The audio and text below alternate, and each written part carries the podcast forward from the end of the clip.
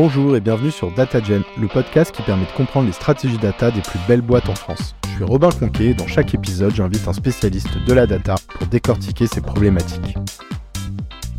Le premier chantier, c'est celui-là, c'est celui d'une BI euh, intelligente. Pourquoi je dis euh, intelligente? Parce que euh, on diffuse sur 150 comptes de réseaux sociaux rejoint une start-up sur une feuille blanche. Je parlais de dextérité intellectuelle, il faut aussi de l'élasticité de caractère. On a travaillé sur des choses, des, business, des projets euh, qui après ont été euh, annulés puisqu'il n'y avait pas de potentiel ou qu'on n'arrivait pas à le faire. En fait, dans l'hygiène de la donnée, il n'y a pas juste de la data qui est propre pour pas faire du garbage in, garbage out, euh, pour utiliser une expression largement euh, relayé dans, dans, le métier, mais c'est de faire de l'éthique in, de l'éthique out.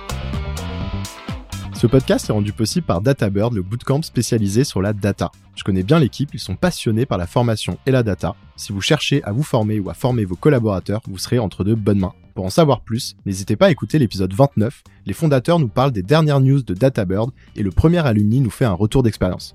Je vous mets également le lien vers leur site internet en description de l'épisode. Aujourd'hui, je reçois Dunia, qui est Chief Data Officer chez Brut, le média en ligne. Dunia va nous parler de euh, son parcours, de ses chantiers et du plus gros challenge qu'elle a rencontré, à savoir comment aborder euh, le sujet de la data avec des profils créatifs qu'on retrouve beaucoup, bien entendu, dans un média. Hello Dunia, ça va? Ça va bien. Bonjour Robin. Je suis ravi de te recevoir. Est-ce que tu peux nous en dire un peu plus sur Brut pour commencer, s'il te plaît? Ouais.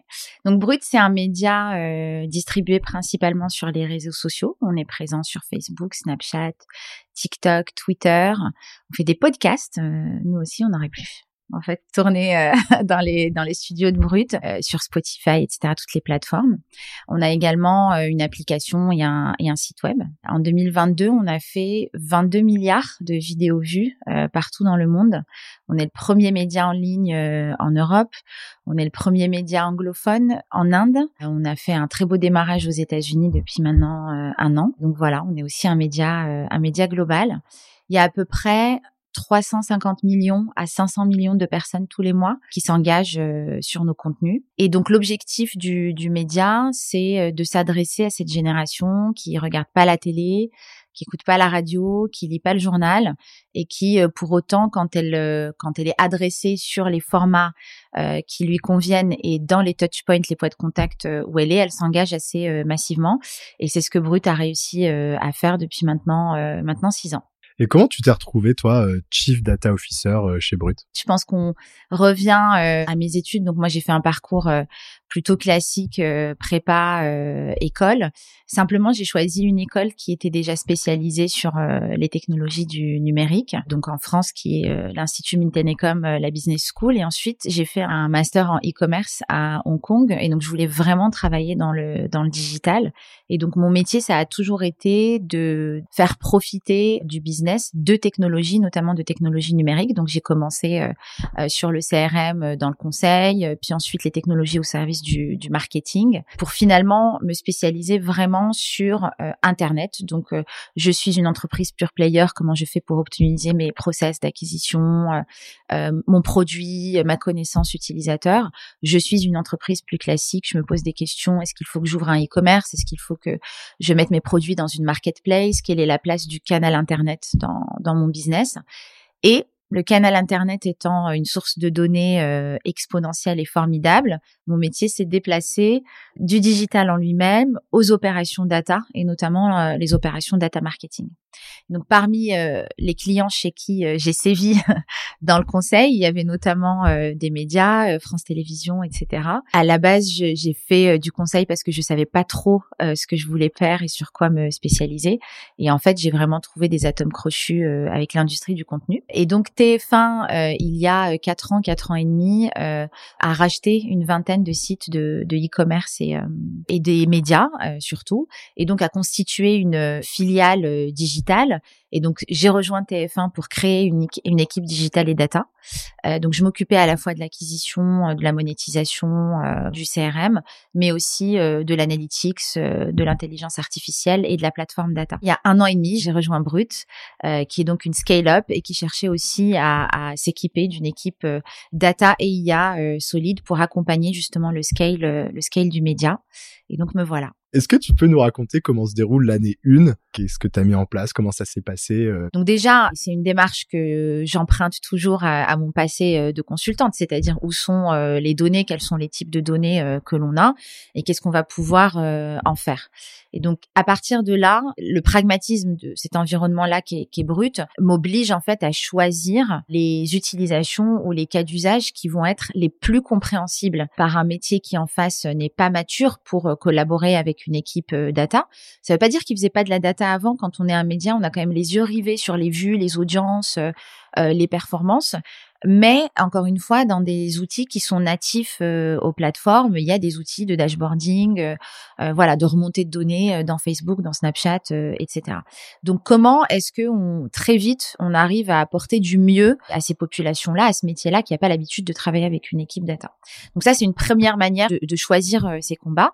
La deuxième manière, c'est effectivement, il y a des feux à éteindre, il y a des projets qui sont lancés, qui patinent avec une, une échéance business ou ou des problèmes rapidement euh, à régler. Donc ça, c'est la deuxième manière de, euh, de, de, faire cette démarche d'entonnoir. Et puis euh, le, troisième filtre, c'est celui du recrutement, puisque voilà, moi quand j'arrive, je suis Citizen One. alors pas Citizen One, on avait deux, deux ou trois data analystes qui avaient été recrutés très embed dans des équipes dans des équipes métiers. donc ça, ça aide, ça, ça avait aidé quand même. Mais surtout les autres cas d'usage hors un insight, je dirais de premier ou deuxième niveau, euh, il y avait personne. Euh, donc les compétences que je vais arriver à recruter et à onboarder euh, rapidement vont aussi débloquer des cas d'usage. Je pense notamment aux data engineers, etc., etc. Donc voilà, les premiers six mois consistent à faire exister un périmètre fonctionnel dans une entreprise qui n'a pas du tout d'équipe data et d'IA, de choisir les cas d'usage les plus pragmatiques et aussi parfois les, les plus simples. Hein, euh, on parle souvent de d'intelligence artificielle, d'algorithmie, de data marketing, etc. Mais en réalité, cette bonne vieille euh, BI, ça reste un cas d'usage sur lequel on se casse les dents en termes de complexité euh, technique pour collecter la donnée, en faire sens, la modéliser. Et de l'autre côté, on se casse aussi les dents en termes d'interface utilisateur, de compréhension, de faire utiliser les dashboards, voilà. Et donc voilà, le premier chantier, c'est celui-là, c'est celui d'une BI intelligente. Pourquoi je dis intelligente? Parce que on diffuse sur 150 comptes de réseaux sociaux donc entre euh, ce qui remonte de Spotify, etc., ce qui remonte euh, de YouTube, comment tu fais sens de ça, comment tu comprends les audiences qui que tu animes sur euh, Spotify vs les, les audiences que tu vas animer sur YouTube, etc. Donc c'est 150 comptes. Je les déverse chez moi. C'est un plat de spaghettis énorme. Une vue sur Facebook, c'est pas une vue sur YouTube, c'est pas une vue sur Snapchat. voilà, la rétention, l'average watch time, tout ça, c'est des KPI qui qui font pas du tout sens quand on les regarde à l'échelle de toutes ces plateformes-là. Donc, on commence par se dire la meilleure manière de collaborer avec nos journalistes, c'est de leur permettre de ne pas passer deux jours par mois par journaliste à aller collecter à la main les données dans toutes ces plateformes pour essayer d'en faire sens et comprendre quelles a été les performances d'un sujet cross-plateforme, voire cross-pays, d'un nouveau format, etc., euh, etc. Ça permet aussi de rassurer sur la qualité euh, de la donnée ou de notre travail. On a fait d'ailleurs euh, certaines certaines bêtises où on comprenait pas très bien quelle était quels étaient les SLA des API, on avait euh, parfois de la perte de données, etc. Donc parfois on a sorti des chiffres qui n'étaient pas forcément bons. Donc ça nous a amené tout de suite à euh, euh, décélérer sur des cas d'usage qui sont en interface avec nos métiers et de se dire ok on a déjà pas mal délivré sur ces six, sept premiers mois. Là, on se pose sur la plateforme data, on se pose sur la qualité. On fait peut-être des choses plus en bac. Euh, on recule un petit peu euh, pour mieux sauter, euh, pour mieux, sauter, après. Peut-être en, deux mots, les SLA, c'est les Service Level Agreements. Et donc, ça va être par exemple, il y a un SLA avec une plateforme qui est que quand on est connecté à l'API, on reçoit les données toutes les 24 heures. C'est ça. Mais une autre, ça va être différent. Et puis, il y en a qui ont un taux de succès très haut et d'autres parfois la, la, donnée va pas arriver. Donc voilà, on fait face à ce genre de de, de challenge. Ouais, c'est c'est hyper intéressant et c'est le la bonne fondation en fait pour demain aller chercher des cas d'usage comme tu disais après qui vont peut-être être plus big data ou au sens plutôt euh, machine learning, etc. Quoi. Ouais, tout à fait. Et puis ça permet aussi, bah, c'est malin en fait à faire parce que tu règles un problème euh, tout de suite qu'ils ne savaient pas euh, régler avant, et en même temps, en parallèle, tu construis ta plateforme data, et en même temps, tu processes ton équipe qui arrive au fur et à mesure. Donc ça, c'était une période qui est très excitante, très challengeante parce qu'on est sur tous les fronts à un moment donné, la conduite du changement, l'ingestion de la donnée, la collecte de données la relation avec euh, les plateformes, la structure euh, de l'équipe, la chance que l'on va avoir euh, avec Adrien aussi qui que je cite Adrien Beau qui est mon head of data et Clément Baccar qui est le VP engineering, c'est que on n'a pas vraiment de legacy. Déjà, c'est un gros caillou qu'on enlève parce que quand il s'agit de lancer une moderne data stack sur un legacy qu'il faut structurer l'équipe, etc., c'est plus compliqué mais en même temps, il n'y a pas de filet. Donc on se dit, bah, on est en train de choisir des technologies, des partenaires euh, technologiques. Je parle pas forcément d'être sur le cloud ou de pas être sur le cloud. Euh, pour nous, c'était une évidence que c'était euh, voilà une plateforme data sur du cloud. C'est pas notre métier de gérer une infra, etc. Donc on, est parti. c'était pas un sujet. Mais par contre, derrière, est-ce que je fais des algorithmes maison? Est-ce que je prends des choses sur l'étagère? Ou est-ce que je les fais en hybride? Est-ce que j'ai tout de suite besoin d'un DBT Quel quel outil de reporting et de data vis je choisis? J'ai une bonne visibilité sur mes cas d'usage maintenant jusqu'à 12 mois. Mais la, question obsessionnelle, c'est est-ce que c'est ces mêmes technologies-là euh, sur lesquelles je vais m'appuyer euh, dans 18 mois, euh, dans 24 mois? Est-ce que je suis pas en train de faire une erreur, etc. Donc ça a été aussi intéressant d'avoir une architecture de contractualisation et de relation avec tous ces nouveaux partenaires, de façon à ce qu'on puisse garder de, de l'agilité, de se dire bah enfin un exemple très concret quand on prend un outil de d'emailing euh, par exemple de marketing euh, automation il n'y a pas encore vraiment de collecte de données sur des, emails, euh, des identifiants, etc. Donc en réalité, on n'a aucune idée de si on a besoin d'être sur un palier de 20 millions d'adresses email ou de 2 millions ou de 3 millions, etc. Donc je cite un exemple qui paraît un peu opérationnel, mais en réalité, ça permet voilà d'illustrer ce côté. Je j'ai pas de legacy, donc c'est vachement bien, mais en même temps, j'ai rien. J'ai juste un terrain vague. Du coup, je vais. Est-ce que j'en fais deux maisons? Est-ce que j'en fais un immeuble, etc. Pour ceux qui l'auraient pas, euh, le legacy, c'est en gros bah, tous les outils qu'on va avoir mis en place, enfin notamment les outils data, donc on appelle la stack data ou l'architecture data. Il y, a, plein de termes. Donc c'est tous les outils qu'on va avoir mis en place et qui euh, parfois vont commencer à être un peu vieillissants entre guillemets au bout de 5, 10 ans. Avant c'était plutôt 10, 15, maintenant on commence à être plus sur 5 parce que ça évolue tellement vite et où du coup on se retrouve à devoir euh, opérer des migrations pour aller sur des versions plus modernes, etc. Et donc c'est une problématique euh, à laquelle fait face énormément de boîtes à partir du moment où elle avait un historique d'équipe data finalement. Et, euh, et là effectivement l'avantage c'était finalement de partir un peu d'une feuille blanche. Et là-dessus, j'en profite juste pour dire un petit commentaire que je trouve intéressant, c'est qu'on a beaucoup parlé de ce sujet dans l'épisode 18 avec Antoine Bastien de Believe, parce que eux, justement, ils avaient un legacy et ils ont opéré une migration. Et en fait, en en discutant avec lui, je me suis rendu compte qu'aujourd'hui, finalement, j'ai l'impression que les boîtes commencent à ne plus considérer le legacy comme on le considérait avant. C'est plutôt elles intègrent dans leur stratégie le fait d'être perpétuellement en train de migrer. Et que, en fait, il faut plus dire, je fais une stack, c'est la bonne stack pendant dix ans, et dans dix ans, on se repose la question et on se retrouve en face d'une galère pas possible. Mmh. C'est plutôt, en fait, à chaque semestre ou chaque trimestre, dans nos objectifs, mmh on a du temps pour faire évoluer d'une version de Airflow à la suivante, euh, pour euh, lancer trois POC sur euh, typiquement des BT, enfin des outils, mmh. etc. Et, en fait, c'est vraiment petit à petit. Alors, ça veut dire que de temps en temps, il faut faire trois pas en arrière et vérifier qu'on n'est pas en train de créer un truc complètement absurde et que c'est cohérent. Mais c'est plutôt, voilà, en fait, c'est une continuité et, à la vitesse où les technologies vont aujourd'hui, c'est la meilleure approche à adopter parce que ça permet d'être tout le temps assez en phase avec le marché, d'avoir bah, les bonnes technologies en place par rapport à ces objectifs, de pas prendre trop de retard Et parce que le retard, euh, voilà, il peut avoir plusieurs effets négatifs. Ouais, c'est un, au bout d'un moment, on peut se retrouver avec des problématiques vraiment de performance technique. Deux, on peut se retrouver à plus réussir à recruter parce que bah, les jeunes profils, ils veulent bosser sur les dernières technologies, ou en tout cas, ils veulent pas bosser sur les celles qui sont trop vieillissantes, etc., mmh. etc. C'était juste une petite aparté. Et alors, dans cette euh, année, avec euh, tous ces sujets que tu viens d'évoquer, quel a été ton plus gros challenge Donc, toi, en tant que leader data, votre plus gros challenge aussi en tant qu'équipe alors, je pense qu'on ne peut pas répondre à cette question si on ne parle pas du, recrutement, euh, qui est euh, le premier challenge pour euh, pour toutes les équipes data et IA. Ce qui est peut-être un peu plus pointu ou difficile quand on monte une équipe de zéro, c'est qu'il faut bah, déjà des personnes qui sont prêtes à partir d'une feuille blanche.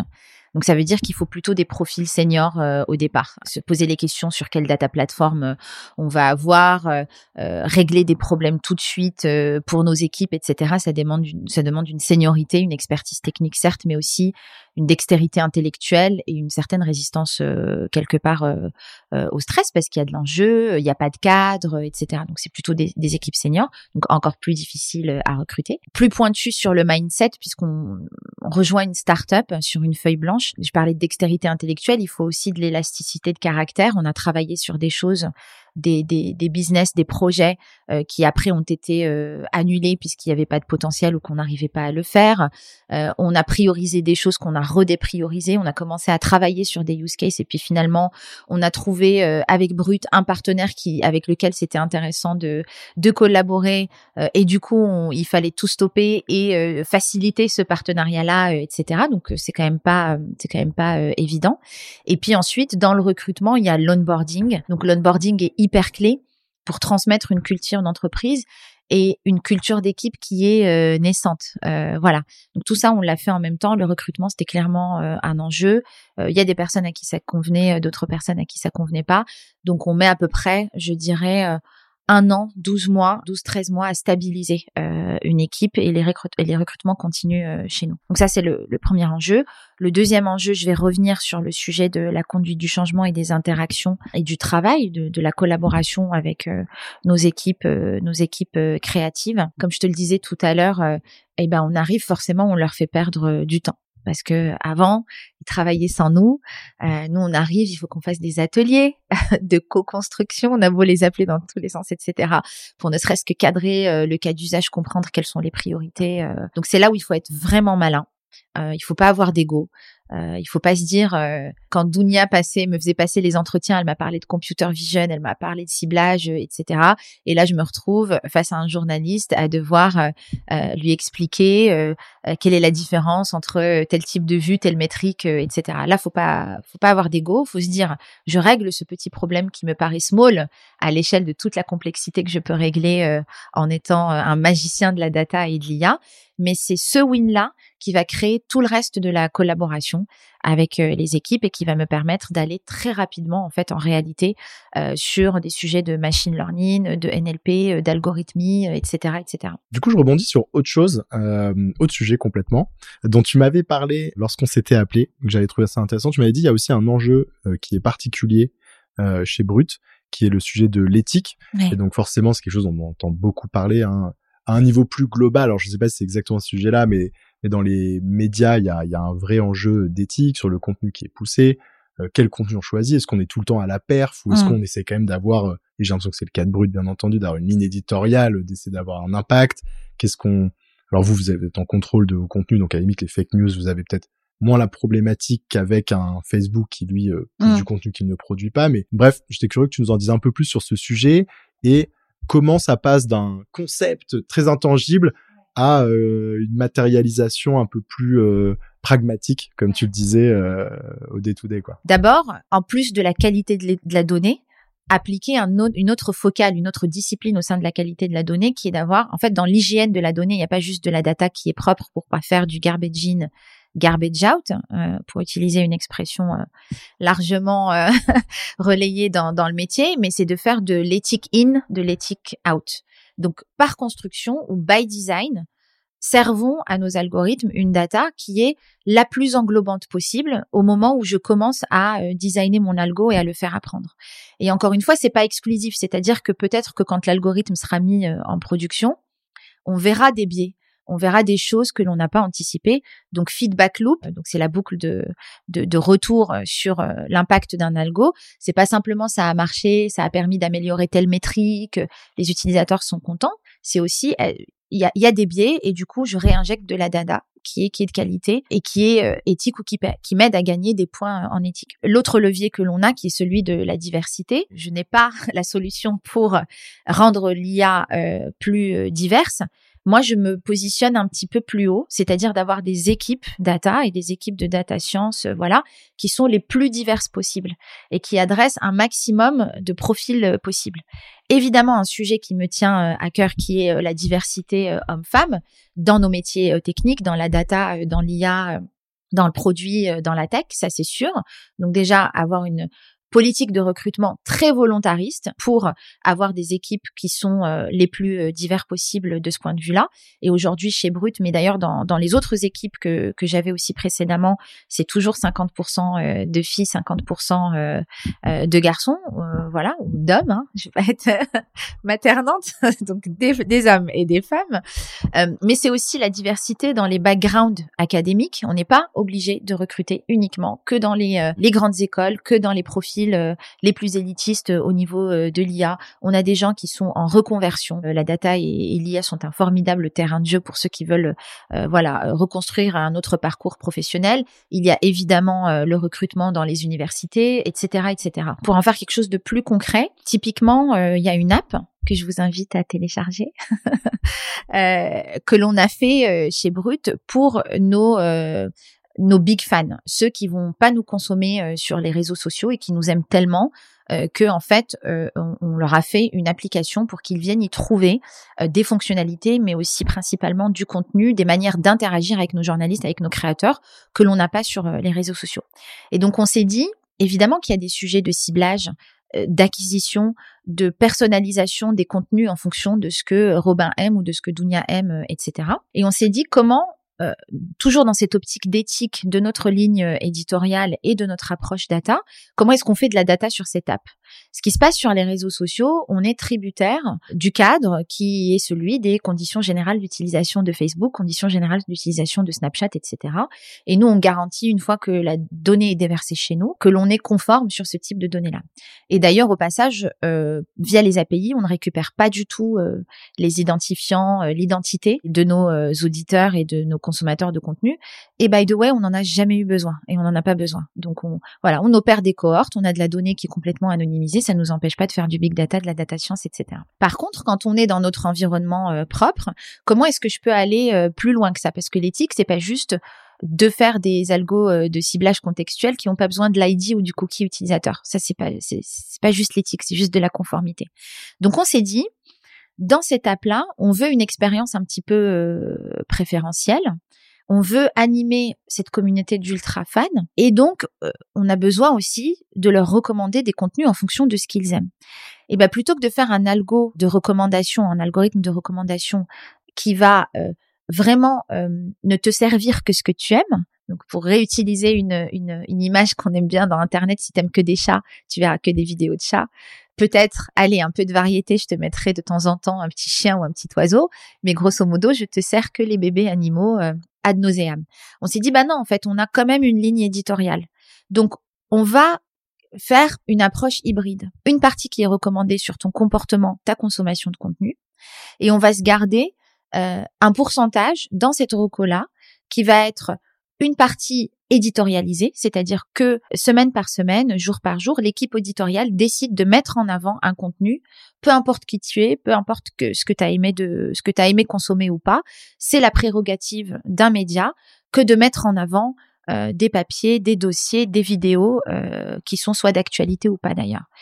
Et côté data, on a gardé aussi un pourcentage non négligeable de vidéos recommandées qui sont complètement random parce qu'on veut pas euh, enfermer nos utilisateurs uniquement dans ce qu'ils aiment. Quelles sont les prochaines étapes pour l'équipe data de Brut? Déjà, on va continuer à, grandir en nombre euh, et en maturité. Là, si la première année euh, était l'année de l'analytics, y compris de l'analytics avec de la data science, voilà, avancée. On a depuis maintenant six mois vraiment accéléré sur la data science et l'algorithmie.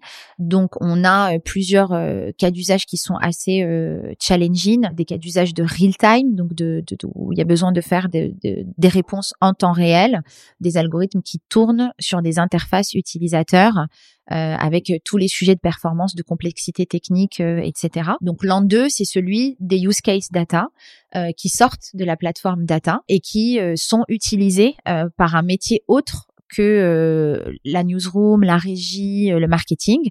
en fait, on a un autre métier à adresser qui sont les équipes tech et les équipes product. Donc, on accompagne un peu ce, ce virage euh, où on devient une API d'autres euh, produits euh, qui ont besoin de pipes de données, qui ont besoin d'algorithmie, etc. Et puis troisièmement, on accompagne plus stratégiquement le scale de Brut en tant que, média, plusieurs pistes de, de, diversification de, nos lignes de revenus, plusieurs pistes même de, de manière de communiquer avec ces audiences qui sont qui sont jeunes, etc. De continuer à coller à leurs usages arrive. Euh, je déflore pas euh, tout le travail d'innovation qu'on est en train de faire, mais du coup, comment est-ce que la data accompagne ces changements euh, stratégiques, ces changements d'orientation et ces nouveaux produits, ces nouveaux projets qui sont qui sont lancés. Et puis ensuite, un dernier enjeu qui est technique. maintenant qu'on a des pipes de données dans tous les sens, qu'on ingère toute la data de France, de Navarre, d'Inde, etc. Bah, c'est de garantir la solidité technique de notre plateforme. Pas mal de sujets. Bah écoute on fera un épisode pour euh, creuser un peu tout ça. Ouais.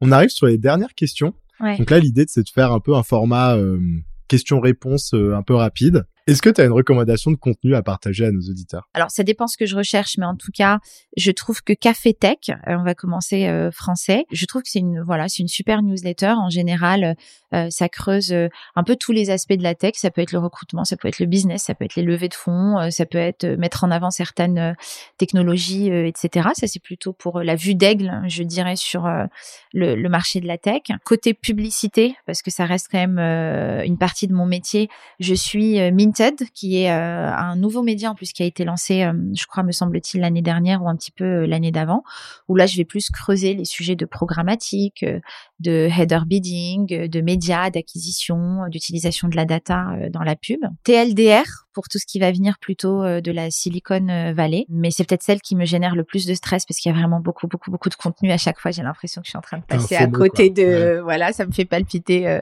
le cœur. Et puis, j'aime bien les events de Imaya. Je sais pas si tu les connais. J'en ai fait, j'ai eu l'occasion d'en faire deux ou trois. Je trouve le choix des speakers toujours très bien et je trouve ça très intéressant. Pourtant, sur un format, sur un format long.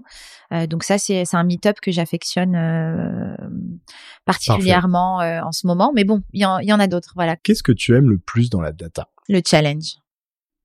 Ok. Sans aucune hésitation. Bah, je pense qu'après tout ce que tu viens de, nous raconter, notamment sur l'année 1 et la vision, euh, ça s'entend très bien. Qu'est-ce qui t'a le plus fait progresser? Un métier exigeant en face. Très sincèrement, voilà plus euh, en face euh, c'est demandeur et difficile à convaincre, plus ça oblige à être tactique, à être pragmatique, euh, à être dans, dans quelque chose voilà d'excellent dans la valeur ajoutée, dans la manière dont on délivre. Donc à chaque fois qu'il y avait un métier qui avait des besoins, qui savait les exprimer d'ailleurs ou pas, mais en tout cas qui souhaitait une collaboration qui lui soit profitable d'une manière ou d'une autre, pour moi ça a été vraiment les meilleures montées en compétences. Et enfin, quel est le meilleur conseil qu'on t'ait donné? Vas-y fonce. écoute, on va finir là-dessus. Ça marche. Merci beaucoup, Dunia, euh, d'être venue partager euh, ton expérience sur le podcast. Merci de m'avoir permis de prendre euh, un peu de recul sur cette année et demie et de pouvoir parler de, voilà, du monde du média. Et je te dis à bientôt. À bientôt, merci. Merci d'avoir écouté cet épisode. Si vous souhaitez soutenir le podcast, vous pouvez m'ajouter sur LinkedIn, puis liker et commenter les posts que je fais chaque semaine pour présenter les épisodes. C'est ce qui m'aide le plus à faire connaître DataGen. Merci et à bientôt